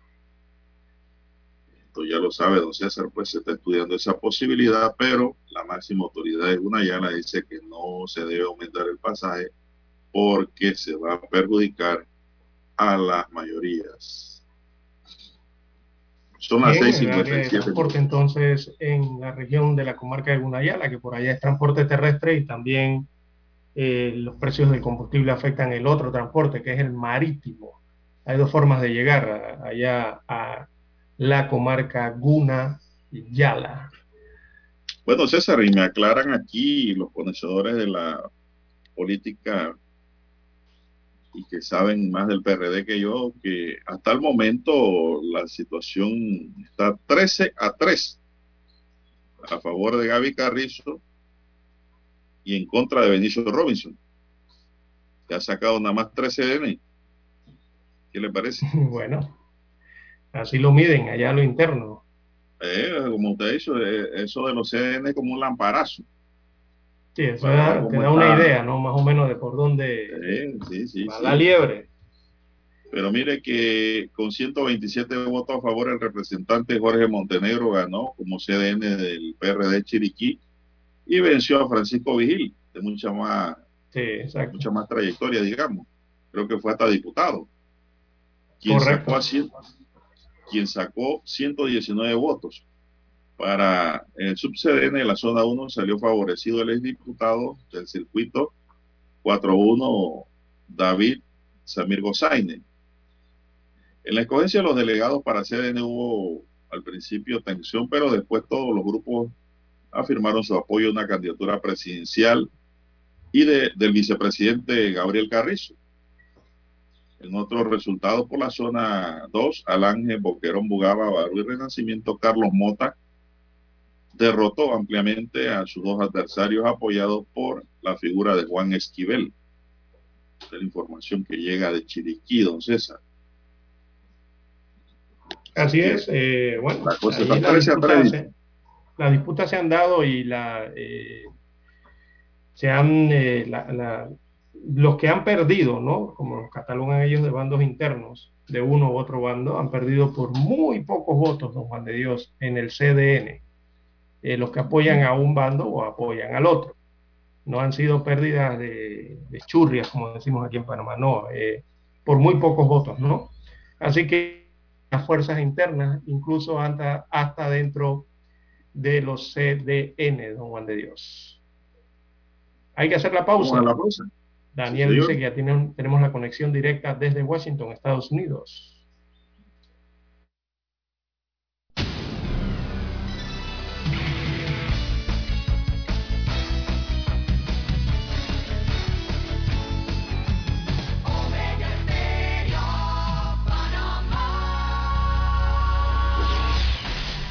El satélite indica que es momento de nuestra conexión. Desde Washington vía satélite y para Omega Estéreo de Panamá, buenos días América. Buenos días América, vía satélite desde Washington.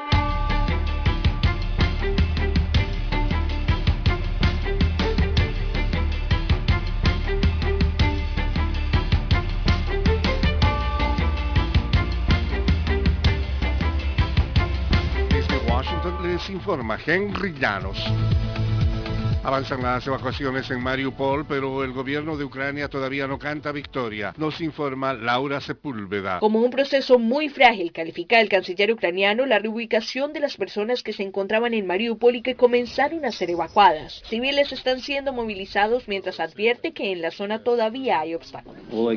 Todo lo que puedo decir hasta ahora es que aplaudimos los incansables esfuerzos de las Naciones Unidas y el Comité Internacional de la Cruz Roja para que esto suceda. Pero todo es muy frágil las cosas pueden desmoronarse en cualquier momento. Así que es mejor esperar a que termine la evacuación. Laura Sepúlveda, Voz de América. Rusia planea anexionarse este mes buena parte del este de Ucrania, según advirtió un funcionario estadounidense de alto rango y la acería de Mariupol, que es el último reducto de resistencia ucraniana, volvía a ser blanco de ataques tras la primera evacuación de civiles en esa planta. Estados Unidos cree que el Kremlin también reconocerá la ciudad sureña de Gerson como una república independiente independiente, indicó Michael Carpenter, embajador de Estados Unidos ante la Organización para la Seguridad y la Cooperación en Europa. Nicaragua se prepara para el ciclo agrícola 2022 en medio del preocupante pronóstico sobre el costo de los alimentos. Nos informa Daliana Ocaña. Las consecuencias de la invasión rusa a Ucrania son varias y una de ellas está provocando una profunda preocupación en el mundo, la seguridad alimentaria. Los precios que ya se muestran altos en alimentos y energía podrían continuar en ascenso hasta 2024, según advirtió el Banco Mundial, señalando que las alzas en los precios han sido mucho más marcadas que las observadas en la crisis de 2008. Nicaragua se prepara para el año agrícola 2022. El país tiene garantizada su seguridad alimentaria con la producción nacional. Daliana Ocaña, Voz de América, Nicaragua. Beijing preparaba nuevas instalaciones hospitalarias para hacer frente a un repunte en los contagios de COVID-19, aunque por el momento el conteo de nuevos casos sigue siendo bajo. Los medios estatales reportaron el martes que un hospital con mil camas para el brote de SARS de 2003 ha sido reacondicionado en caso de que haga falta. Informaciones no oficiales en Internet afirman que en un centro de cuarentena centralizado próximo al aeropuerto se han habilitado miles de camas.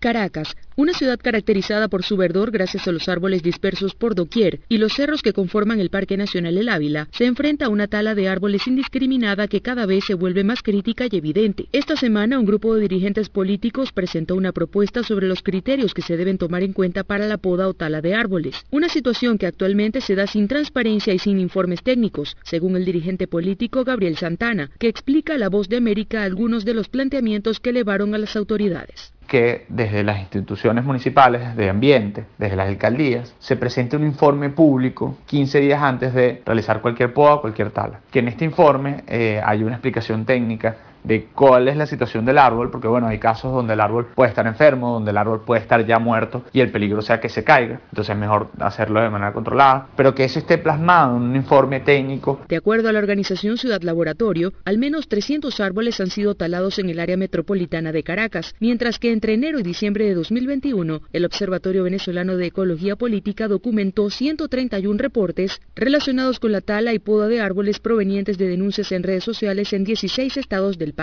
Según el observatorio, algunas de las causas de la deforestación son la corrupción, la ausencia de controles y regulaciones ambientales de las autoridades, así como el tráfico ilegal de madera. Esta semana, el fiscal general de Venezuela, Tarek William Saab, ordenó investigar una empresa privada dedicada a la recolección de desechos sólidos y mantenimientos de áreas verdes por la tala de árboles, lo que según puntualizó en redes sociales, se trata de una violación del derecho humano al ambiente. Carolina Alcalde, Voz de América, Caracas.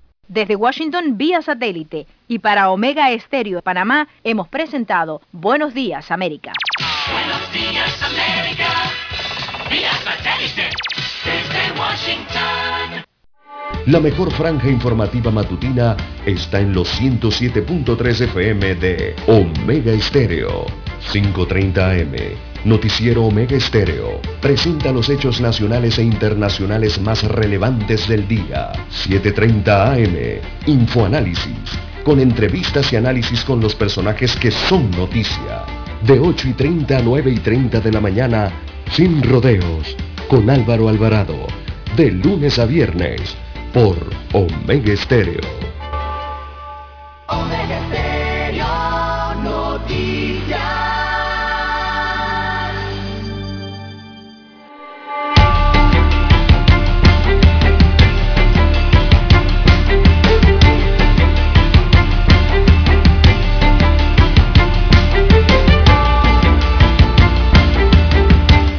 seguimos, señoras y señores, son las 7, 5 minutos. Buenos días, Panamá. Están en sintonía de Omega Estéreo y su noticiero Omega Estéreo. El primero con las últimas, un noticiero diferente para gente pensante. Bueno, y Panamá ha sido sancionada, don César, en el fútbol. Un duro golpe se dio a las arcas de la Federación Panameña de Fútbol luego de que la FIFA le impusiera una multa de 14.325 dólares. La sanción fue impuesta por la FIFA debido a varias irregularidades que se suscitaron en los encuentros de local ante Honduras el 24 de marzo, el cual empataron 1-1, y ante Canadá el 30 de marzo, que ganó 1-0. De acuerdo a la información de la FIFA, ante Honduras se reportó lanzamiento de objetos e incumplimiento en no implementar las reglas de seguridad existentes. Ante Canadá se registró una mala conducta de equipo, seis sanciones individuales, orden y seguridad en los partidos, lanzamiento de objetos y encendido de fuegos artificiales. Eso no se puede. En la octagonal de la CONCACAF, Panamá también fue sancionada con una multa económica, además de un partido de puerta cerrada el 30 de enero ante Jamaica. Así que pues hay una nueva sanción, don César, para la FEPAFUP. Bueno, que ya conocían de la sanción, don Juan de Dios. Ya se sabía que a Panamá la habían sancionado. Había que entonces ver los montos simplemente, ¿no? Pero esto evidentemente a la Federación Panameña de Fútbol y, y, al país, a los aficionados, duele más, ¿no? Ante el hecho de que, bueno, no logramos la clasificación tampoco en medio de todo ese proceso, que precisamente en ese proceso es donde se verificaron estos actos en el estadio acá en la ciudad capital y nos, llueve, nos cae ahora entonces la oficialización de esa sanción, de esa multa. Uh, esa es la problemática ahora mismo, ¿no? No, yo creo que aquí lo que hay es que aprender con esa sanción, don César, de casi 15 mil dólares, de que no hay que tirar objetos a los equipos contrarios. Y salió baja. Botellas de agua, que cuántas cosas. No hay que llevar fuegos artificiales.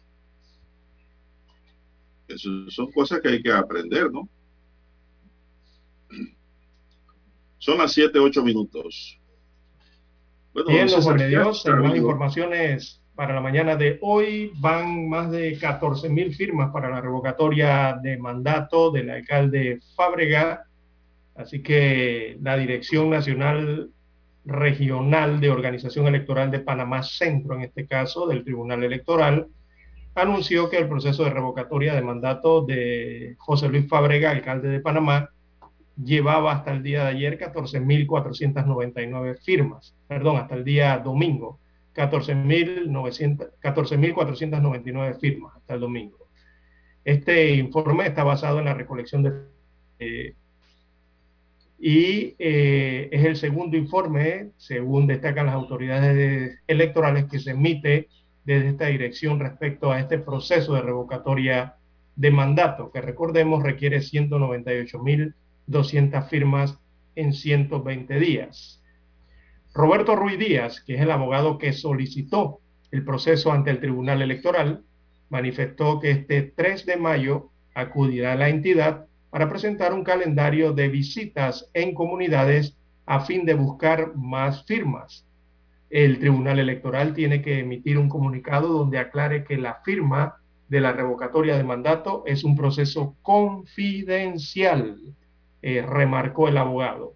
Así que las personas interesadas en apoyar la revocatoria de mandato pueden acudir a algunas estaciones del metro donde están los kioscos multiservicios del Tribunal Electoral. Allí es rápido el proceso de la firma, toma menos de un minuto. La, también pueden acudir a la sede del Tribunal Electoral eh, o también a través de la página Tribunal Contigo o el app, eh, la aplicación del Tribunal Electoral para emitir su firma, es por donde más han llegado las firmas, don Juan de Dios, por el, la web del Tribunal Electoral. Así que los grupos involucrados en la recolección de firmas se preparan para acudir a las comunidades, entendemos que esto debe ser a los 26 corregimientos del Distrito Capital, junto a personal del Tribunal Electoral para recoger más firmas según se ha informado. Bueno, el proceso sigue abierto, don César. Este fin de semana hubo como especie de un recreo, ¿verdad? Exacto, por un fin de semana largo. Pero la, actividad hoy tomada nuevamente calor para los que van a firmar en cuanto al proceso revocatorio. Ya son las 7:10 minutos. Buenos días, Panamá. Tenemos que la nueva cacica del pueblo Guanán, Aulina Ismare Opoa, tomó posesión del cargo en un acto netamente tradicional, cultural, realizado en la comunidad de Puerto Lara, región del territorio Guanán, que atrás esa pugna de liderazgo donde estos puestos de mando siempre eran ocupados por hombres. Vengo con la intención de que trabajemos unidos hombres y mujeres por el bien común que nos merecemos todos, indicó la cacica Ismare. La joven lideresa de 36 años reemplaza en el cargo a Diogracio Puchicama, quien pasa a ser el nuevo presidente del Congreso Wonan.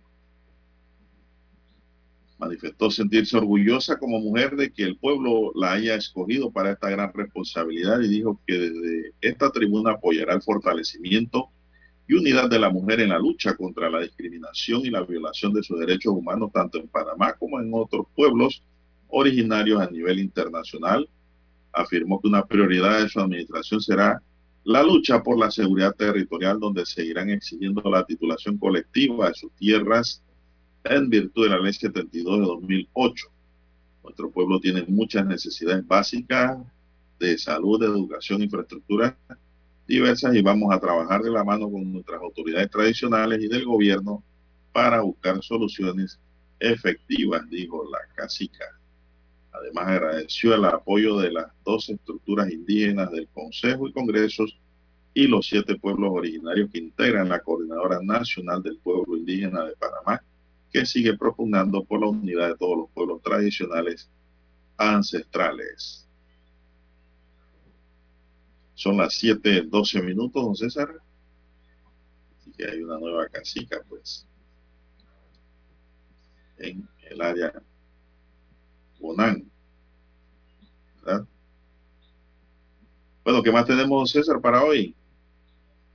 Bueno, eh, como adelantamos en titulares, donde ellos definen las reglas para los independientes en las elecciones del año 2024. Eh, así que faltan poco más, digamos el calendario, poco más de dos años para que el nuevo grupo, en este caso de autoridades, sea elegido por votación popular. Mientras tanto, las figuras independientes eh, ya están trabajando en las estrategias con el objetivo de alcanzar estos puestos, ¿no? En votación democrática. Así que el Tribunal Electoral eh, ha explicado que el artículo 365 del Código Electoral indica que cuando se trate de candidatos por libre postulación para los cargos de presidente de la República, diputados, alcaldes, representantes de corregimiento y concejales, serán postulados como candidatos los integrantes de las tres nóminas que más firmas de respaldo hayan obtenido, siempre que superen el 2% de los votos válidos emitidos en la última elección para el cargo y circunscripción de que se trate. Así que están definiendo y dejando las reglas claras del Tribunal Electoral para ese proceso que ya se avecina, ¿no? De recolección de firmas para las candidaturas independientes que detentan cargos, entonces eh, están sopesando estas opciones, ya las comienzan a sopesar. Así que aún no, no han hecho entonces los anuncios para el próximo año. Eh, la mayoría de los que aspiran a estos cargos, eh, sobre todo en las representaciones, las diputaciones, alcaldías de las circunscripciones a nivel nacional. Ahí, don Juan de Dios, en este tema de, las libres postulaciones, está sobre la palestra pública eh, el hecho de si los actuales diputados independientes o de libre postulación, don Juan de Dios, eh, decidirán finalmente si vuelven a correr, o sea, si van a la reelección o no eh, en sus respectivos circuitos por la libre postulación. Por ejemplo, está el caso de Edison Brose, diputado eh, independiente en la provincia de Panamá. Dice que todavía no ha tomado una decisión de su próximo paso y ha reiterado que muy probablemente no aspirará a diputado eh, por su circuito. Así lo ha señalado Edison Brose. Mientras que Gabriel Silva, que es del 8-7, eh, también es de, libre postulación, al ser cuestionado al respecto eh, sobre si pretendía la reelección en su cargo o algún otro puesto, eh, Silva afirmó, aún no lo sé, dice que está pensándolo, pero también fue uno de los que dijo que en su momento don Juan de Dios, con sus primeras aspiraciones, señaló que no iba a la reelección, así que bueno, están analizando esa situación. En este sentido, también el diputado Raúl Fernández, que es otro diputado que obtuvo la diputación por la libre postulación, manifestó que la decisión sobre aspirar a una reelección debe ser, debe ser conversada con su familia. Dice que todavía no ha tomado una decisión al respecto y que será una decisión familiar. Y finalmente, don Juan de Dios, Juan Diego Vázquez. Juan Diego Vázquez, que es diputado por el distrito 86 de San Miguelito, indicó que en el momento oportuno dará a conocer su decisión. Mientras tanto, trabaja en la coalición Vamos, que es un movimiento que agrupa a precandidatos de la libre postulación. Juan Diego Vázquez también en su momento dijo que no se reelegiría ¿no? al cargo de, de, diputado. Así que, bueno, todos ellos están analizando la situación y las opciones que tienen, ¿no? Don César, Allí mismo en los estudios uh, de Omega Estéreo, Juan Diego Vázquez me dijo de que no iba a la reelección. Así, así es, lo dijo desde un inicio. me lo dijo a mí allí. Yo le pregunté. Y él me dijo, no, yo no voy a la reelección. Por eso me extraña que casi todos ahí estén diciendo que lo están pensando, si casi todos dijeron que no iban a la reelección porque no creían en la reelección, don César. Como ahora que, sí que lo estoy pensando, que, mi familia, que, por aquí, que por allá, que de pronto, de repente, no. Si usted vende un producto, tiene que mantener la misma calidad, ¿no? Y anuncio. Ellos están sobre la situación de que eh, los electores y grupos eh, dentro de sus circunscripciones de Juan de Dios le están pidiendo que se reelijan. Hay grupos que evidentemente le están pidiendo eso evidentemente, ¿no? Bueno, Lara, mira. Debido al trabajo que han hecho en esa es la, la historia. Mire, por eso yo digo que hay que enseriarse en la vida. No hoy, ni mañana, ni en el 2020, en la vida. Pero deben mantenerse firmes. en serio. Usted no me vea con ese cuento, don César, de que, eh, bueno, yo no quiero ir a la reelección. Pero mis electores y la No soy familia yo, dicen son que ellos. debo ir. No, no, no, no. Es que la silla es sabrosa, Lara. Ah, bueno, son ellos. Esa no es la realidad. Así Deben es, mantener su posición. ¿no? No conozco a nadie que no le guste la miel. Vamos a la pausa, don Dani, y regresamos. Noticiero Omega Estéreo. Problemas de tierra, accidentes graves, reclamos a aseguradoras, incumplimientos de contratos, reclamos de herencias, todo asunto civil y penal, consulte al 6614-1445. Ahora contamos con el servicio de asesoría, confección de pliegos de cargos, impugnación y defensa en materia de contrataciones públicas. 6614-1445. Licenciados Juan de Dios Hernández Sanjur y Belkis Hernández Díaz. 7.30 AM. Infoanálisis, con entrevistas y análisis con los personajes que son noticia. La mejor franja informativa matutina está en los 107.3 FM de Omega Estéreo, cadena nacional. Desde los estudios de Omega Estéreo, establecemos contacto vía satélite con la voz de América. Desde Washington, presentamos el reportaje internacional.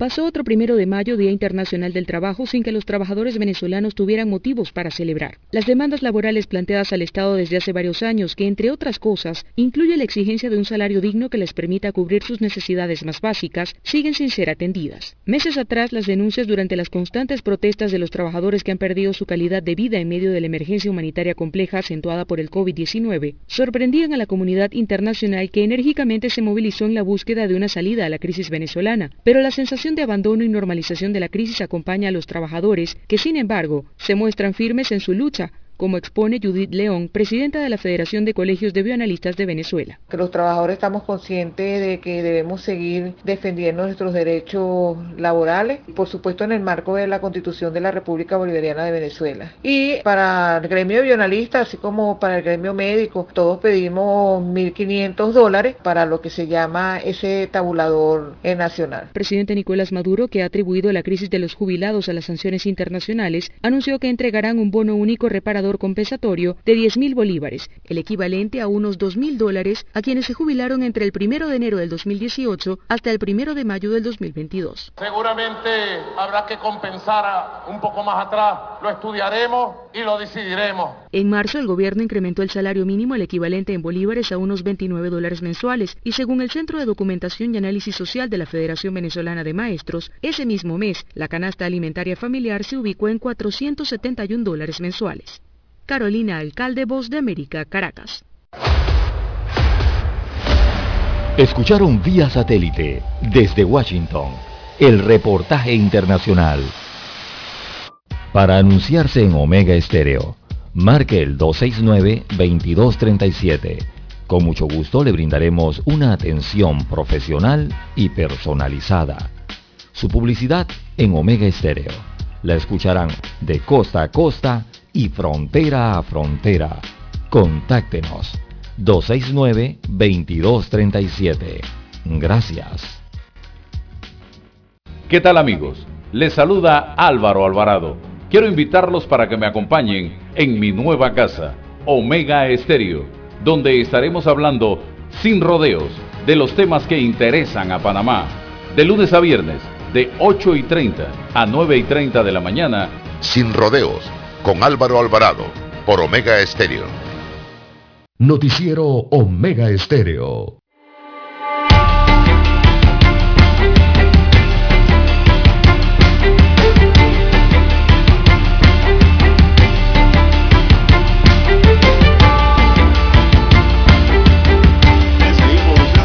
Seguimos, bueno, Siete, el tema de la 23. reelección, Lara, el tema que usted acaba de tocar es un tema interesante, porque reelección significa ser elegido para el mismo cargo. Exacto. Pero no significa que para de- otro no.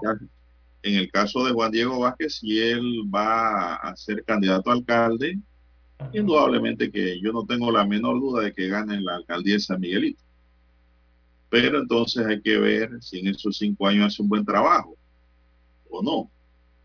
Eh, en el caso de Panamá de Silva, yo no sé si él va por la alcaldía o va para el mismo cargo. Eso, es una de decisión de cada cual. No es ilegal ir a, ir a la reelección, ¿eh? eso sí quiero aclararlo, no es ilegal. Pueden correr. Bien, son las 7.23 minutos. Incluso, incluso, don Juan de Dios, hasta hay voces en los corrillos políticos que, que vislumbran también una alcaldía de Panamá para alguno de ellos, también refiriéndose a Juan Diego Vázquez. Pero eso involucraría un tema ya legal eh, muy difícil, don Juan de Dios, porque recordemos que la ley electoral establece que si usted ganó una, un cargo eh, a libre, de libre postulación a través de una elección y usted se cambia de residencia de donde ganó el cargo don Juan de Dios, si se cambia de San Miguelito, por ejemplo, para el distrito de Panamá, eh, perdería automáticamente la diputación, ¿verdad? perdería el cargo automáticamente. Pero No eso de dónde viene. Eso está, eso está en las leyes electorales, don Juan de Dios. No, no se Sí, puede pero eso usted está diciendo de que se cambia de distrito o de circuito. Exacto, si se cambia de distrito, ¿no? O de, o de circuito electoral. ¿Por qué Así que hay que sopesar muchas cosas allí en, en- en lo que quiere mucha gente, ¿no? En, en el aspecto político Ah, eso no, eso no, para, eso- estos, eso no tiene sentido. para estos políticos. Eso no tiene sentido. Aquí yo pienso que por la alcaldía puede correr Silva o puede correr eh, eh, Fernández. Exacto. O también este muchacho Brose, que es independiente. También es de por allá de Juan Díaz, ¿no? Yo creo que le tiene ganita a la alcaldía también. ¿eh? Y, y por San Miguelito, pues indudablemente para no ir a la reelección, Vázquez iría por la alcaldía. Sí, preparando camino o- a una candidatura presidencial ya. Que El es problema que que tiene se- el joven Vázquez que no tiene la edad mínima. es el problema que tiene y la ley. eh, hasta el Debe ser momento. un y- candidato presidencial. Ujú. Pero para ser candidato presidencial, don Juan de Dios, eh, con la juventud que tiene, yo creo que debería prepararse un poquito más, ¿verdad? Y todavía tiene el periodo, tiene la edad para seguir preparándose.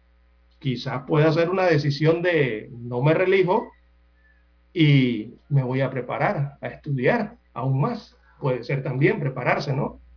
Eh, Pues eh, todo eso está dentro de la mesa. Puede estar Juan dentro de Diego Vázquez está preparado universitariamente, está lleno de maestrías. Eh, Lo que no tiene es la edad para aspirar a la presidencia. Eh, él se tira a San Miguelito bien, gana, eh, hace escarba todo lo que han hecho los exalcaldes y allí tiene posiblemente asegurada otra candidatura. No sé si la edad le daría para presidencial en el 2029 por allá. No sé. Habría, Habría que, que ver. revisar edad. Habría que ver la edad. está la situación. Pero de que es un excelente diputado, César lo es. Así como no, Eh, lo que ha demostrado en la Asamblea Nacional eh, eh, está validado, don Juan de Dios. Así no simplemente por el circuito que representa, sino Así por, diría yo, que todos los circuitos a nivel nacional, cuando se habla de este diputado del circuito 86. Todo lo validan, lo respaldan, don Juan de Dios. La gran mayoría. No, es que él es objetivo y cuando se equivoca lo reconoce, don César, y eso es lo bueno de, la, un ser humano, tener reversa. Él ha dicho en alguna vez me he equivocado, pero voy a rectificar esto.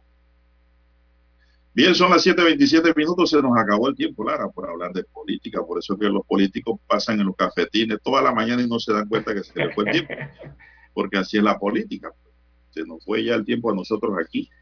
Don Daniel Arauz Pinto nos acompañó en el tablero de controles. En la mesa informativa les acompañamos. César Lara. Y Juan de Dios Hernández Sanur. Gracias, señoras y señores, por su sintonía. Sigan escuchando Mega Estéreo porque ya viene el equipo de Infoanálisis.